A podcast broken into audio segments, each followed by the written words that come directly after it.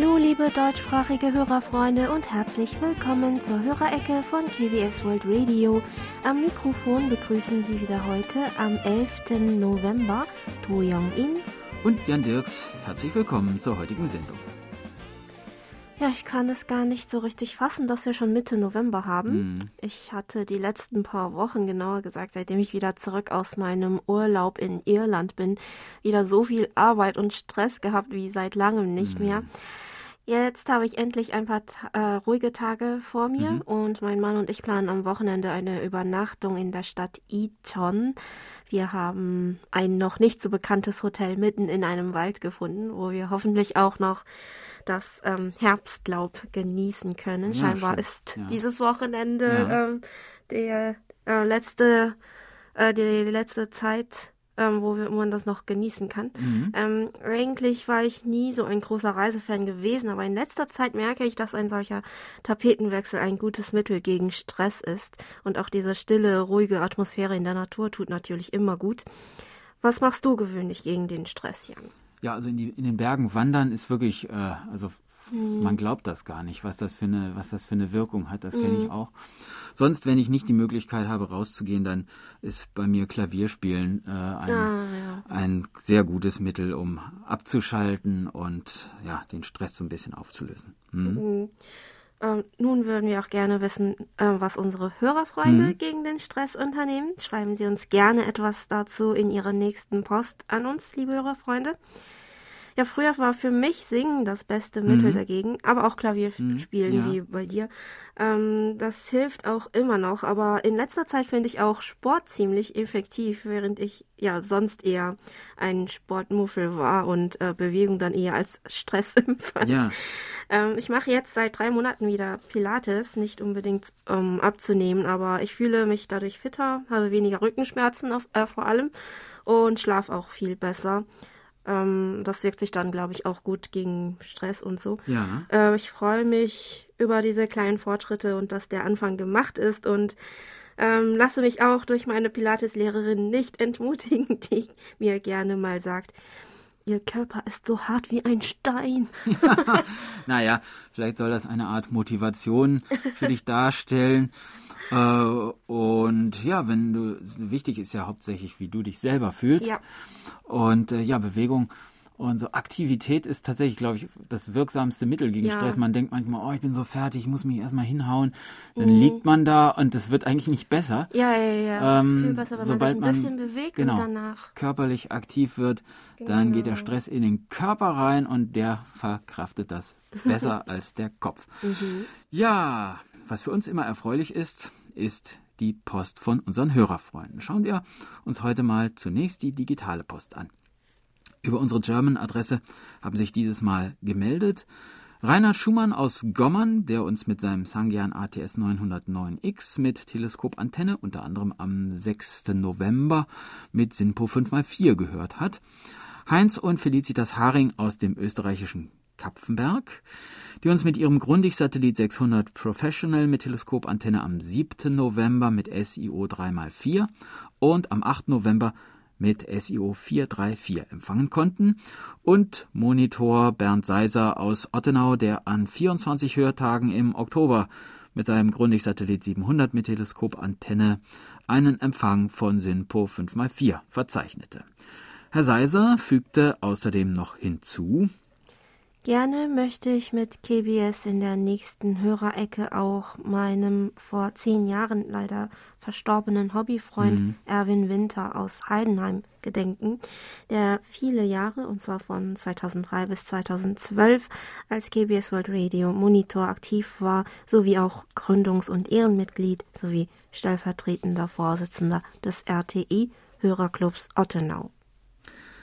Mario Schöler aus Bad Blankenburg konnte uns am 1. November mit seinem Texon PL 880 mit 10 Meter Drahtantenne mit SINPO 35343 empfangen und fügte noch hinzu, ich habe mich über die ältere QSL-Karte von KBS World Radio, die Sie mir auf meinen Empfangsbericht hin geschickt haben, sehr gefreut. Ich frage mich aber, warum ich 2018 nicht die QSL-Karte mit der koreanischen Eiskunstläuferin erhalten habe, obwohl ich ihnen im Zeitraum der Olympischen Spiele ähm, meine Empfangsberichte zugesendet habe.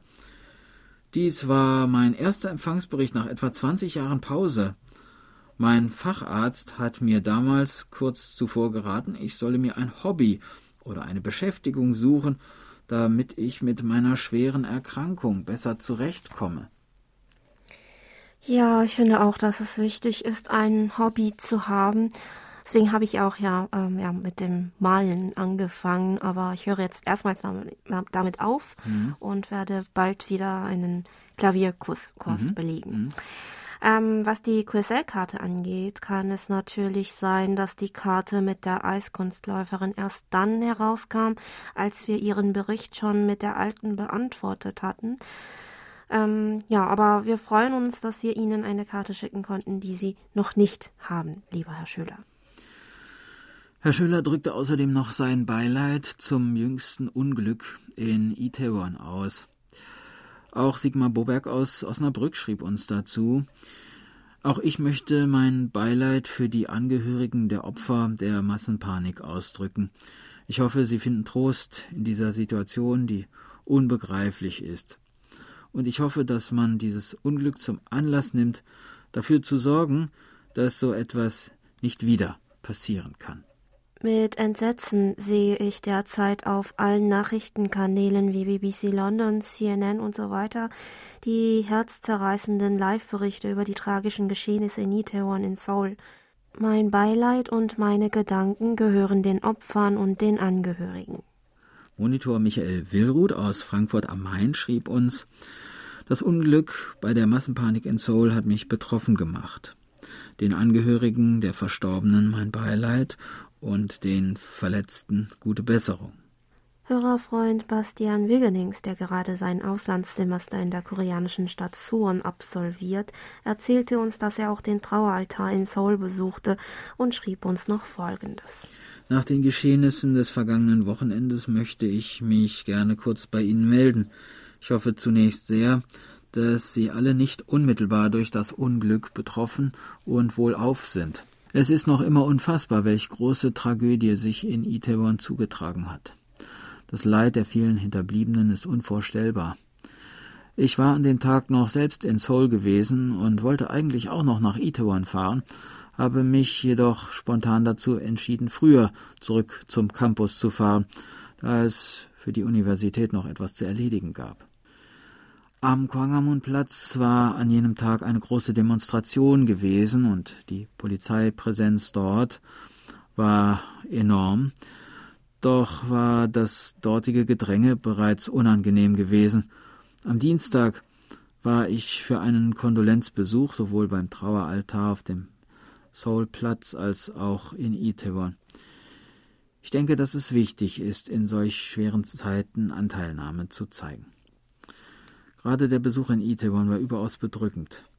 Abgesehen von den vielen Trauernden an dem Ort der Katastrophe war die Gegend gänzlich menschenverlassen und hatte nichts mehr mit dem Itaewon gemein, welches ich seit 2018 kenne. Und das wird gewiss noch für eine Zeit so bleiben. Es bleibt nur zu hoffen, dass die Betroffenen alle notwendige Hilfe erhalten und sich eine solche Tragödie vor allem nicht wiederholt. Als momentan ausländischer Bewohner stehe ich fest an der Seite des koreanischen Volkes in diesen wahrhaft schweren Tagen. Bernhard und Elona Henze aus Kyra schrieben uns, mit Bestürzung haben wir von dieser Tragödie gehört, können aber leider erst jetzt reagieren, da wir viel unterwegs waren. Hiermit möchten wir Ihnen und allen trauernden Menschen unser tiefes Mitgefühl ausdrücken. Hoffentlich werden die jungen Menschen, die jetzt noch in den Krankenhäusern liegen, bald gesund, so dass sie wieder am normalen Leben teilnehmen können. Ja, wie konnte es zu dieser Situation kommen? Die Fragen werden leider nie echt aufgeklärt. Ich denke da an die Massenpanik 2010, die in Duisburg entstanden ist. Es gibt immer wieder zu diesem Datum Gedenkfeiern, doch die bringen die Toten nicht zurück. Auch werden in Sendungen immer wieder die Verletzten gezeigt, die bis heute nicht genesen sind. Doch bis auf Verneigungen vor den Toten und irgendwelchen kleinen Rücktritten ist eigentlich kaum etwas passiert. Wir hoffen, dass bei der Aufarbeitung dieser Tragödie von Seoul etwas mehr rauskommt, denn wäre die Panik 2010 von Duisburg international aufgearbeitet worden, dann wäre man besser vorbereitet. Wichtig ist, dass trotz der ständigen nordkoreanischen Raketenstarts die richtige Aufbereitung nicht unter die Räder kommt. Zu unserer Sendung am 4. November während der Trauerwoche kommentierte Monitor Heinz-Günther Hessenbruch aus Remscheid noch. Die heutige Sendung haben Sie sehr gut aufgebaut und moderiert. Die Lieder zwischendurch waren passend und gaben Gelegenheit zum Nachdenken. Und das Ereignis der Massenpanik wird uns noch lange beschäftigen. Es muss ver- und aufgearbeitet werden. Auch Monitor Franz Schanzer aus dem österreichischen Schrems schrieb uns nach der Sendung, ich möchte mein Schreiben zum Anlass nehmen, mein tiefstes Beileid zum Unglück in Itaewon auszudrücken. Ein schreckliches Unglück. Meine Gedanken sind bei den Angehörigen. Monitor Lutz Winkler aus Schmitten drückte ebenfalls sein Mitgefühl zum Unglück in Itaewon aus. Er schreibt, ich möchte Ihnen noch mein aufrichtiges Beileid für die Opfer des Unglücks bei der Halloween-Feier in Seoul ausdrücken. In Gedanken bin ich bei den Opfern, deren Familien. Mögen die Verletzten möglichst schnell wieder genesen und zu einem normalen Leben zurückfinden. Daraufhin bezog sich Herr Winkler noch auf die jüngst angespannten innerkoreanischen Beziehungen. Er schrieb uns, Vollkommen unverständlich ist für mich die ständige Provokation aus Nordkorea, zumal in der Zeit der Staatstrauer. Aber wir erleben es ja auch beim Angriffskrieg auf die Ukraine durch den Aggressor Russland. Rational ist das Verhalten von Diktatoren nicht. Die Situation der beiden Koreas taucht auch oft in der deutschen Presse auf angemahnt wird, dass Südkorea als Demokratie mit mehr Gelassenheit reagieren sollte. Immer gleich mit neuen Kampfflugzeugen und Manövern zu reagieren, würde den nordkoreanischen Machthaber weiter provozieren. Nun sind die militärischen Aktionen das eine. Mir kommen da die Menschen in den Sinn, besonders abseits von den Großstädten. Wie geht es diesen Menschen besonders nach der Corona-Welle in Nordkorea? Wahrscheinlich kann dies bei dem abgeschotteten Land sowieso keiner sagen. An dieser Stelle ein Dankeschön für die Sendereihe Schritte zur Wiedervereinigung mit den besonderen Beiträgen zum Leben in Nordkorea. Vielleicht höre ich da genauer hin als ehemaliger DDR-Bürger, der das Glück der Wiedervereinigung hatte und dessen Leben sich nach der Wiedervereinigung vollkommen zum Positiven gedreht hat, obwohl es wirklich schwere Zeiten waren. Ja, wir können nur hoffen, dass diese unruhigen, schwierigen Zeiten von denen wirklich ja kaum ein Ort auf der Welt verschont bleibt, vielleicht auch irgendwann vorübergehen. Verbunden mit dieser Hoffnung spielen wir an dieser Stelle das Lied Pyongaro Nal, ein friedlicher Tag, gespielt von Oh Pyong-ok auf der kleinen Bambusflöte Tanso.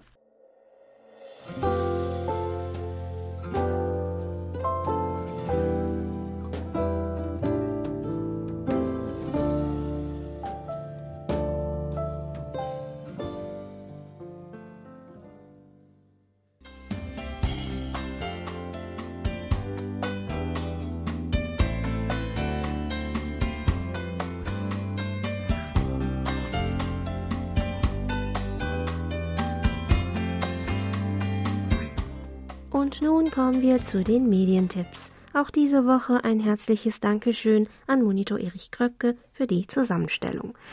Auch dieses Mal sind die Medientipps nur kurz, schreibt Herr Kröpke. ARD Alpha zeigt am Sonntag, dem 13. November um 12 Uhr noch einmal die Folge mit dem Zug durch Südkorea aus der Reihe Eisenbahnromantik. Einen kleinen Nordkorea-Abend hat ZDF Info am Donnerstag, dem 17. November im Programm. Um 21.15 Uhr gibt es zunächst die Dokumentation Pulverfass Nordkorea. Den Abschluss des Abends bildet die Spionage-Story Der Maulwurf Undercover in Nordkorea, in der es um die Verstrickungen Nordkoreas in den internationalen Waffenhandel geht. Das waren die Medientipps und nun wieder zurück zur Post.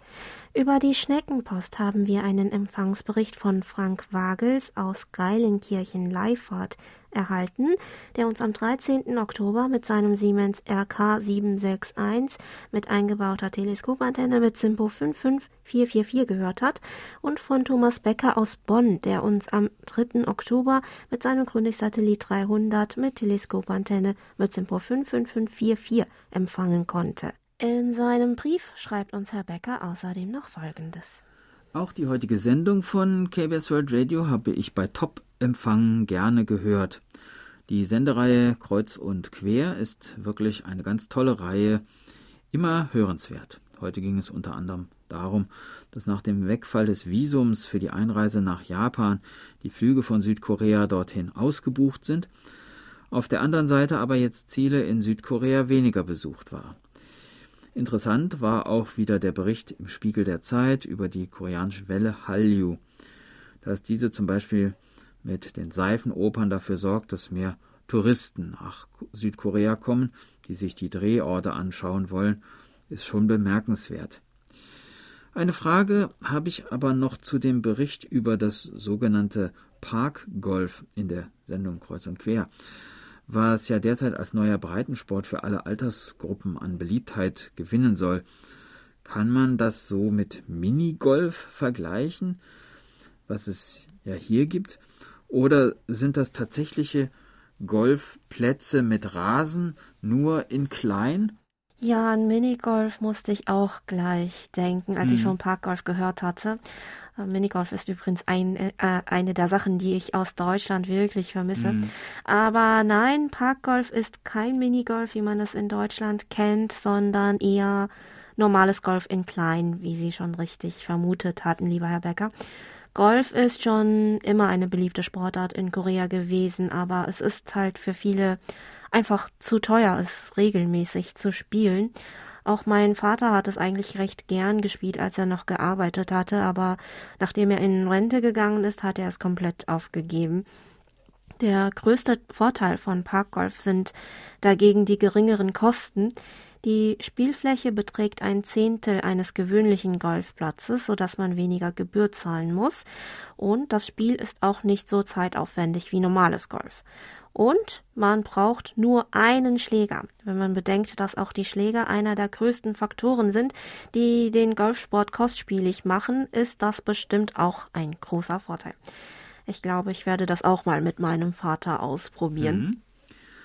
Und weiter geht's mit der Post. Über die Internetberichtsvordrucke haben sich gemeldet Gordon Thomas aus Deutschland, der am 31. Oktober einen Kurzwellenempfang von Sinpo 41434 äh, hatte und Herr Gerhard aus Deutschland, der uns am 2. November mit seinem Philips D 2603 Kofferradio mit Teleskopantenne mit SINPO 43434 gehört hat. André Hartmann aus Deutschland meldete am 5. November einen Empfang von SIMPO 54444 mit seinem ICOM IC 7200. Auch Matthias Meckel aus Großbritannien schrieb uns, der mit seinem Becker DX am 28. Oktober mit SIMPO 5x4 hörte. Herr Meckel kommentierte dann noch, eine schöne Sendung über die vegetarische buddhistische Küche. Arte hat eine Reportage in mehreren Sprachen zu diesem Thema. Sie finden das Video, wenn Sie bei einer beliebigen Suchmaschine die Suchwörter Arte Geo-Reportage South Korea Magic Temple Food eingeben. Ja, vielen Dank für den Tipp, lieber Herr Meckel. Bestimmt gibt es auch unter unseren Hörerfreunden einige, die sich für dieses Thema interessieren. Dann berichtete Matthias Westerkamp aus Preußisch-Oldendorf, dass er uns am 31. Oktober mit seinem Grundig-Satellit 700 mit Stabantenne mit Simpo 5x4 empfangen konnte und fügte noch hinzu, schön, dass es sie immer noch gibt. Machen Sie bitte weiter so. In diesen Zeiten ist es wichtig, analoge Radioprogramme weltweit auszustrahlen. Gottfried Sennekamp aus Stadtlohn konnte uns am 4. November mit seinem Grundig-Satellit 700 mit Teleskopantenne mit Simpo 55545 empfangen und schrieb uns noch, wieder sehr guter Empfang heute. Danke für die vielen interessanten Informationen. Gute Arbeit. Bedanken möchte ich mich bei Hans-Werner Lange für die DX-Tipps. Jürgen Wager aus Berlin berichtet, dass er uns am 1. November mit seinem NRD 525G mit Mini-Whip-Antenne mit SINPO 5x5 gehört hat und schreibt, Beste Grüße aus Berlin und vielen Dank für Ihre gut gemachten Programme. Es ist immer eine Freude zuzuhören, zumal der Empfang diesmal absolut einwandfrei war. Bei Monitor Helmut Matt aus Herbolzheim bedanken wir uns für seine Empfangsberichte für den Oktober und die erste Novemberwoche, in welchem Zeitraum er mit seinem JRC NRD 545 DSP mit magnetischer Loop-Antenne durchgehend einen Empfang von Simpo 55544 verzeichnete. Dazu fügte er noch hinzu, zum Empfang möchte ich vorwegschicken, dass auf 3955 Kilohertz zwar ein deutscher Popmusiksender aktiv ist, aber die Signale von KBS sind so stark, dass von diesen Störungen praktisch nichts wahrgenommen werden kann, was gut so ist. Weiterhin lassen sich die Programme ihres Senders auch via Kurzwelle genießen. Andere Programme, wie beispielsweise das Wochenendprogramm, höre ich sehr oft online, wo es natürlich keine Störungen gibt. Sehr schade finde ich, dass man ihren Sender aus Kompatibilitätsgründen immer noch nicht mit einem handelsüblichen Internetradio empfangen kann. Das wäre in der Tat eine echte Bereicherung. Vielleicht hilft es kontinuierlich bei der Technik nachzubohren. Ja, das liegt wohl auch daran, dass hier ein Internetradio nicht so üblich ist. In letzter Zeit hören ja die meisten auch Radiosendungen ähm, über ja, Smartphone-Apps als über ein normales Radio. Aber eine Diversifizierung der Empfangswege ist uns natürlich wichtig, worüber sich der Sender auch stets Gedanken macht. Dann erzählte uns Herr Matt noch über das Neueste von seinen Tierfreunden Rumi und Talia und von der verbesserten Wohnumgebung für sie. Seit Mai ist unser ganzer Garten eingezäunt, 2,5 Meter hoch oben nach innen abgeschrägt mit vier Schwachstromlitzen. Unsere beiden Tierchen sind jetzt sehr viel draußen, haben fast 400 Quadratmeter Garten und Bäume zur Verfügung und können nicht auf die gefährliche Straße rennen. Schön gewachsen sind sie auch, die beiden, und damit sie beim Runterklettern nicht abstürzen, haben wir ihnen für die ganz hohen Bäume vom Schreiner zwei schöne Katzenleitern aus Holz machen lassen. Ja, da fühlen sich die beiden bestimmt ganz wohl. Und wir bedanken uns auch für die Fotos, liebe Herr Matt. Über Ihr Foto haben wir uns natürlich besonders gefreut. Und es geht weiter mit der Post. Monitor Franz Schanzer aus dem österreichischen Schrems berichtet, dass er am 21. Oktober und am 4. November bei uns störungsfrei übers Internet reinhören konnte. In seiner E-Mail vom 21. Oktober schrieb er uns noch, das Programm war wieder sehr schön, vor allem hat mir das Lied Morgentau vorgetragen von Frau Do gefallen. Frau Do hat eine hervorragende Stimme. Vielen Dank. Mhm. Ähm, der Beitrag über die Automuseen war an dem Tag interessant, vor allem über die Oldtimer. Ich habe selbst auch noch einen Oldtimer. Ähm, Marke, der Marke Opel Kadett Diesel Baujahr 1987 als Zweitwagen. Ich besuche damit Oldtimer-Treffen und nehme an Oldtimer-Ausfahrten teil. Ein Oldtimer-Treffen, ja, das ist ja interessant. Vielleicht äh, können Sie uns nach dem nächsten Treffen äh, davon berichten, lieber Herr Schanzer. Dann konnte uns Sigmar Boberg aus Osnabrück mit seinem FRG 100 äh, von Jesu mit Loop-Antenne am 21. Oktober mit SINPO 55545 und am 4. November mit SINPO 55445 empfangen. Zum Sendeinhalt vom 21. Oktober kommentierte Herr Boberg noch Folgendes. Ihre Sendung fand ich wieder sehr interessant und unterhaltsam. Das Lied Morgentau, gesungen von To Young-in, Oh, riesiger Beifall. Mm, Vielen ja. Dank. Sie hat eine sehr gute und schöne Stimme. Eine sehr tiefe Verbeugung vor der Künstlerin meinerseits logisch, welchen Teil der Sendung ich für den Audioclip gewählt habe.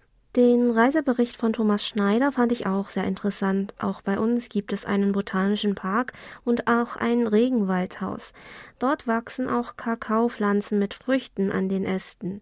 Fotografieren ist dort jedoch recht schwierig. Beim letzten Versuch beschlug die Kamera sofort und alles war nur schwer zu erkennen.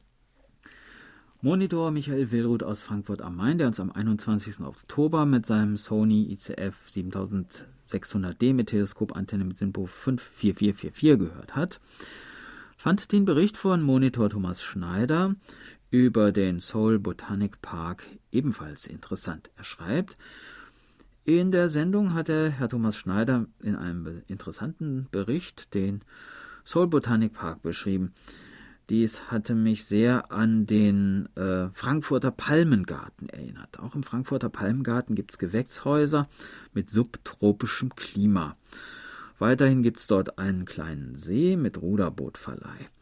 Im Frühjahr und Sommer gibt es auch viele schöne blühende Pflanzen im Freien zu sehen. Frankfurt-Besucher sollten sich in jedem Fall auch den Palmengarten anschauen. Ja, meine Familie und ich haben ihn auch oft besucht, mhm. als wir in Deutschland gelebt haben. Da möchte ich also Herrn Willruth zustimmen. Am 4. November meldete Herr Willruth dann leider einen ziemlich schlechten Empfang. Per E-Mail schrieb er uns, Ihre Hörereckensendung am 4. November konnte ich wegen stärkerer Störungen nicht empfangen. Um 20 Uhr UTC waren die Störungen so stark, dass man das Sendesignal nur erahnen konnte. Später schaltete ich den Empfänger noch einmal ein und für wenige Minuten war der Empfang gut. Bald darauf konnte ich durch das Störsignal wieder nichts hören. Vermutlich handelte es sich um lokale Störungen. Wir hoffen, dass Sie heute wieder einen hervorragenden Empfang haben und uns klar hören können, lieber Herr Willruth. Dann hat sich auch Horst Zersowski aus Sangerhausen gemeldet, der am 21. Oktober einen Empfang von SINPO 55544 verzeichnete. Herr Zersowski schrieb uns noch, mit Freude habe ich wieder einmal die Hörerecke im Radio verfolgt. In den vergangenen Wochen war ich viel unterwegs und hatte leider keine Möglichkeit, am Freitagabend auf der Kurzwelle dabei zu sein.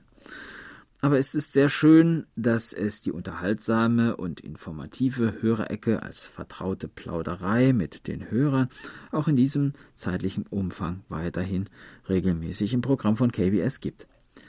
Obwohl wir uns als Hörer meist nicht persönlich kennen, empfinde ich die Kommunikation der beiden Moderatoren mit den Hörern von KBS stets als familiär. Und dass Jongin live und gekonnt einen Auszug aus der deutschen Version des Liedes Morgentau singt. Das war ein besonderes Highlight der gehörten Sendung. Ja, vielen mhm. Dank, lieber Herr Zasowski. Ich bin froh, dass ich unseren Hörerfreunden und ähm, ja besonders ähm, Monitor Burkhard Müller aus Hilden, ähm, der sich diesen Beitrag äh, zu der Sängerin gewünscht hatte, mhm. damit etwas Freude bereiten konnte. Das Original der deutschen Version, das die Mitglieder des Berliner Kripstheaters gesungen haben, finden Sie, wie gesagt, auch auf YouTube. Sie müssen dafür nur die Suchwörter Kim Min-gi und Morgentau auf Deutsch eingeben.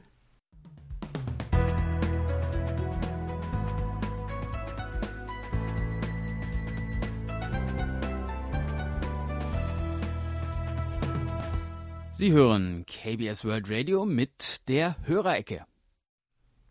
Geburtstagsecke. Die Geburtstagsliste ist heute etwas länger als sonst, da wir auch den Geburtstagsdamen und Herren der vorigen Wochen nachträglich gratulieren wollen. Unsere Glückwünsche gehen zunächst an Manfred Lietzmann in Schwäbisch Gemünd, Anne Faust in Kaiserslautern, Marcel Görke in Bochum, Peter Messingfeld in Korschenbruch, Rainer Priese in Süd Titz, Martin Brosche in Schwäbisch Gemünd, Christoph Paustian in Häusern, Kuno Taufenbach in Güstrow, Thomas Petermann in Altenkuhnstadt, Dirk Pranke in Filderstadt, Sabina Neber-Ölkrug in Dienstlaken, Sabrina Sander-Petermann in Altenkuhnstadt, Holger Schukies in Kiel und Finn Winter in Ulm. Und Anne Rose und Karl Böhlke in Schwerin gratulieren wir nachträglich zu ihrem Hochzeitstag vom 26. Oktober 1967 und Marise und Volker Wilschrei in Dillingen zu ihrem 40. Hochzeitstag vom 29. Oktober 1982. Alles Gute nachträglich zum Geburtstag wünschen wir auch Rolf-Dieter Böhring in Undelow, Norbert Hansen in Wallmünster, Ute Hönig in Lorsch und Sandro Blatter in Romanshorn. Wir gratulieren auch Ernst Hemmern in Friedrichsdorf, Monitor Helmut Matt in Herbolzheim, Hanna Lackner in Villach, Günter Lachmann in Vrestedt, Hans Kaas in Triefenstein, Hendrik Leuker in Bamberg, Ryu Peiska in Freiburg, Christine Pries in Lorsch, Kurt Minet in Dorfen, Rolf Endres in Taunusstein, Klaus Huber in Bad Griesbach und Johann Ruff in Mülheim. Im Namen der Redaktion und von Monitor Bernd Seiser wünschen wir Ihnen allen nochmal viel Freude und alles erdenklich Gute zum Geburtstag und natürlich auch zu den Hochzeitstagen. Und begleitet werden unsere Glückwünsche musikalisch. IU singt Gut Blumen.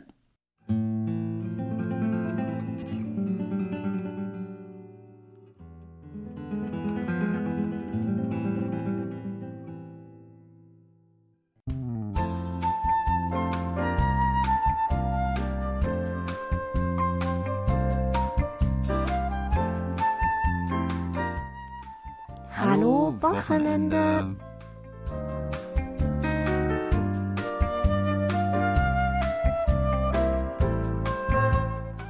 Der Herbst in Korea ist für viele Aktivitäten eine besonders ideale Jahreszeit und dazu gehört auch ein Aufenthalt in einem der vielen buddhistischen Tempel. Das sogenannte Temples Day Programm in Korea feiert dieses Jahr bereits sein 20. Jubiläum. Im Jahr 2002 startete das Programm in 33 buddhistischen Tempeln in Korea, das den Teilnehmenden einen Einblick in das alltägliche Leben von buddhistischen Mönchen gewähren und Erholung in der Natur bieten soll.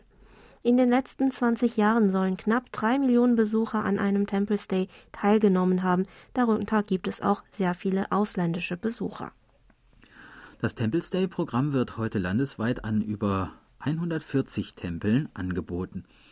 Dazu gehört auch der Tempel Popchu Sa, einer der sieben buddhistischen Bergtempel, die 2018 in die UNESCO Weltkulturerbeliste aufgenommen wurden. Bopchusa befindet sich im Kreis Polengun in der Provinz Nord-Chungcheon an einer ziemlich abgelegenen Stelle am Berg Songnisan. Daher eignet sich der Tempel sehr gut für einen ruhigen und erholsamen Aufenthalt. Historischen Schriften zufolge wurde der Tempel Mitte des 6. Jahrhunderts durch den ehrwürdigen Mönch Öchin errichtet. Der Name Popchusa bedeutet wortwörtlich Tempel, in dem die buddhistische Lehre weilt, was auf eine Legende von Mönch Öchin zurückgehen soll. Nach seinem Studium in Tang, China, soll der Mönch nämlich auf einem weißen Esel mit buddhistischen Schriften zurückgekehrt sein, mit denen er dann in diesem Tempel verweilte. Popjusa beherbergt drei Nationalschätze, zwölf Schätze sowie mehrere Kulturgüter und Naturdenkmale. Besonders bekannt ist der Tempel aber für den Nationalschatz Nummer 55 Palsangjon. Es handelt sich um eine fünfstöckige Pagode, die einzig noch heute existierende Pagode aus Holz in Korea, die vor der Neuzeit gebaut wurde aber auch die 33 Meter hohe Buddha-Statue aus vergoldeter Bronze neben ihr und die Steinlaterne Sangsaja Sokdeng dahinter ziehen das Augenmerk vieler Besucher auf sich. Die Laterne besteht aus einem Löwen und einer Löwin, die Brust an Brust stehen und die Laterne tragen. Im Buddhismus ist der Löwe das Symbol für Weisheit. Poptusa bietet derzeit drei verschiedene Temples Day Programme. Ein Tagesprogramm ohne Übernachtung für 30.000 Won, etwa 22 Euro, der Erwachsenenpreis. Dann ein Tagesprogramm mit einer Übernachtung für 70.000 Won, 51 Euro. Und ein Erholungsprogramm mit einer oder mehreren Übernachtungen für 60.000 Won, 44 Euro pro Nacht. Wir wollen dieses Wochenende einmal das Tagesprogramm mit einer Übernachtung ausprobieren. Das Programm heißt Es wird alles gut und soll den Teilnehmenden vor allem Trost spenden und sie ermutigen. Der Tempel ist vom Sungnisan Busterminal in einer halben Stunde zu Fuß zu erreichen. Wer nur den Tempel besucht, muss 5000 Won, also etwa 3,60 Euro Eintritt bezahlen, aber für Temple Stay Teilnehmer ist der Eintritt schon in der Programmgebühr eingeschlossen. Bis zum Tempel führt der Wanderweg Seju-gil, an dem man einen angenehmen Spaziergang im Grünen genießen kann. Gegen 15 Uhr beginnt das Programm und den Teilnehmern werden ihre Zimmer auf dem Tempelgelände zugeteilt und sie bekommen dann auch etwas Zeit, sich die bescheidene Tempelkleidung anzuziehen. Daraufhin lernen die Teilnehmer zusammen etwas über die Etikette im Tempel und werden von einem Mönch durch den Tempel geführt. Zwischen 17 und 18 Uhr gibt es Abendessen, eine buddhistische Mahlzeit. Die Gerichte sind alle vegetarisch, da Fleisch und starke Gewürze wie Knoblauch tabu sind. Das Essen wird schweigend und mit Respekt eingenommen, sein Geschirr spült jeder selber ab. Anschließend folgt die buddhistische Zeremonie Yebul, die mit dem Schlag der Tempeltrommel Popko eingeleitet wird. Der restliche Abend ist gefüllt mit Meditationsstunden. Der Morgen im Tempel beginnt ganz früh. Um vier Uhr morgens steht man auf und schon gleich beginnt das Morgengebet, bei dem die Teilnehmer sich 108 Mal niederwerfen müssen, während im Hintergrund die melodiösen Gebete der Mönche erklingen. Die Zahl 108 kommt daher, dass im Buddhismus die Leiden der Menschheit in 108 Kategorien aufgeteilt sind. Man kniet sich also 108 Mal nieder, um sich von diesen Leiden zu befreien und darüber hinwegzukommen.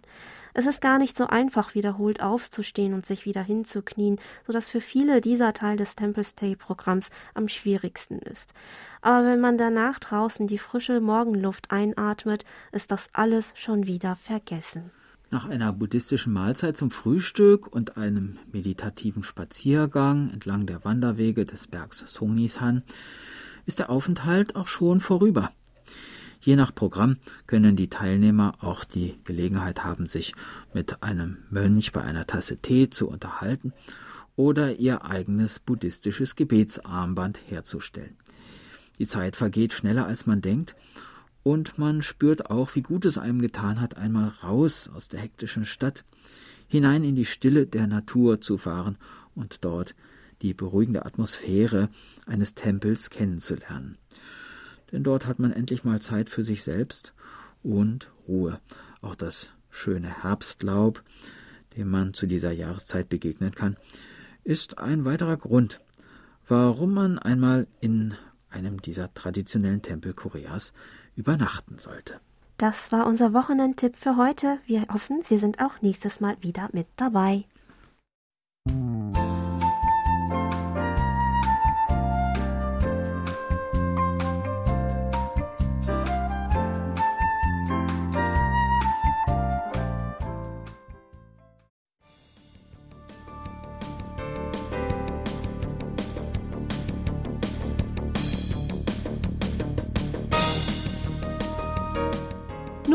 Sie den monatlichen Bericht von Thomas Schneider aus Freiburg.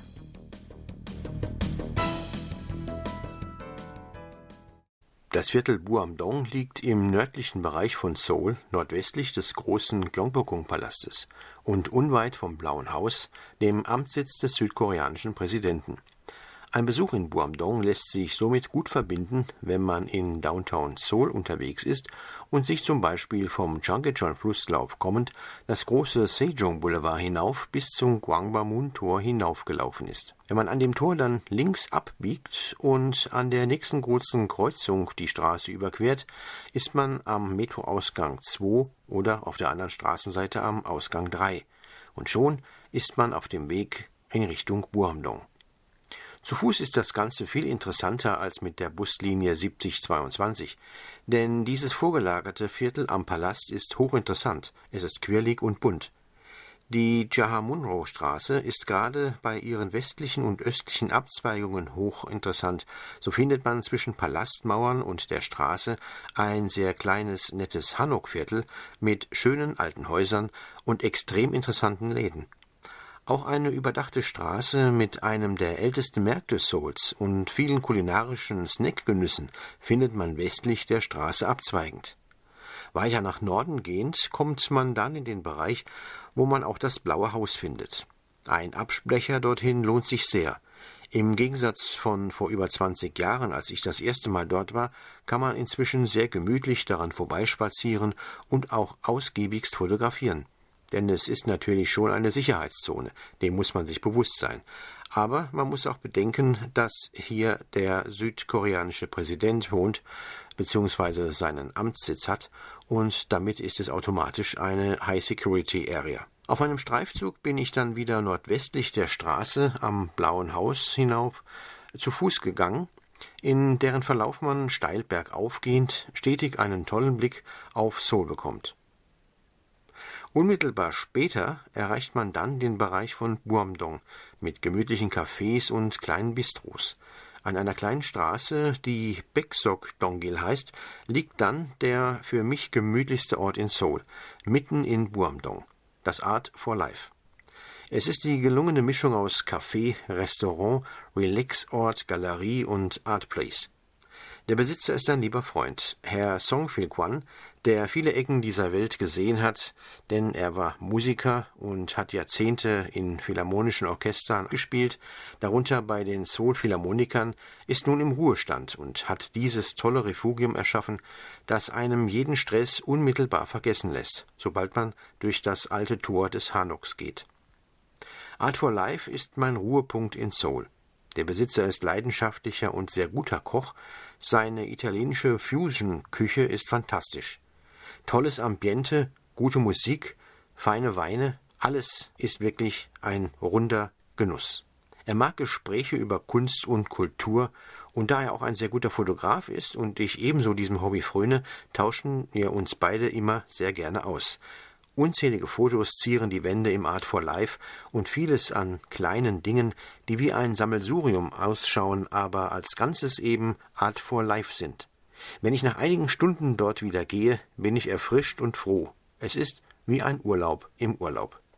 Das Viertel Buamdong ist sehr abwechslungsreich und erstreckt sich hinauf an sanft ansteigenden Straßen mit sehr viel Grün. In den Wohnvierteln sind viele Einfamilienhäuser zu sehen. Manche davon wirken fast schon europäisch, nämlich mit angedeuteten Fachwerk und kleinen Erkern. Die Leute, mit denen ich dort sprach, waren allesamt stets sehr gelassen und entspannt. Man findet nicht die üblichen Kaffeeketten wie Paris Baguette oder Starbucks Coffee, keine Innisfree Kosmetiklädchen und sonstige Commercial Areas.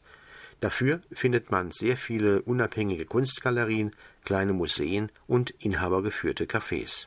Der Buamdong Spirit ist schwer zu beschreiben. Darum sollte man es sich selbst ansehen. Es ist im besten Wortsinne ein gut Leutviertel und ein schöner Abschluss einer ausgedehnten Wanderung vom quirligen Seoul Downtown in die stadtnahe Natur. Ja, mit diesen kleinen Impressionen von Seoul, dem Gyeongbokgung-Palast, einem Streifzug vom Blauen Haus hinauf nach Buamdong zu Art for Life, komme ich zum Schluss für heute. Ich wünsche allzeit guten Empfang und wenn ihr mal nach Seoul kommt, besucht diese Ecke. Schreibt mich vorher an. Meine E-Mail-Adresse könnt ihr über den Sender bekommen. Das ist gar kein Problem, denn diese Ecke in Seoul sollte man unbedingt auch gesehen haben. Bis zum nächsten Mal. Thomas Schneider.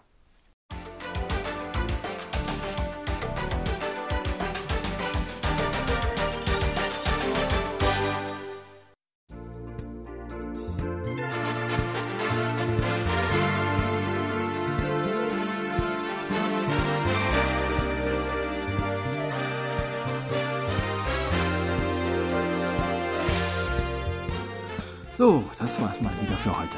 Vielen Dank fürs Zuhören und ein schönes Wochenende wünschen Ihnen To Young In und Jan Dirks. Auf Wiederhören und bis nächste Woche.